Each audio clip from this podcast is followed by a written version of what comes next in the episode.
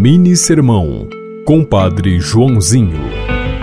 O sofrimento e a penitência podem ajudar em nossa purificação.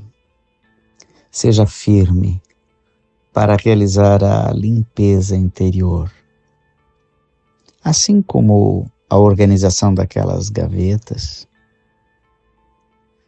assim como a limpeza daquela casa,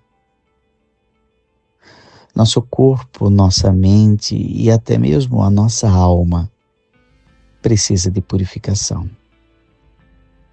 E é por isso que, durante o tempo da quaresma, nos exercitamos no jejum, na oração, na caridade.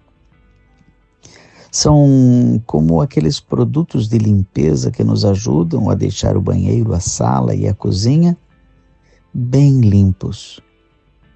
Assim também, nosso interior precisa de purificação. Você ouviu Mini Sermão, Compadre Joãozinho.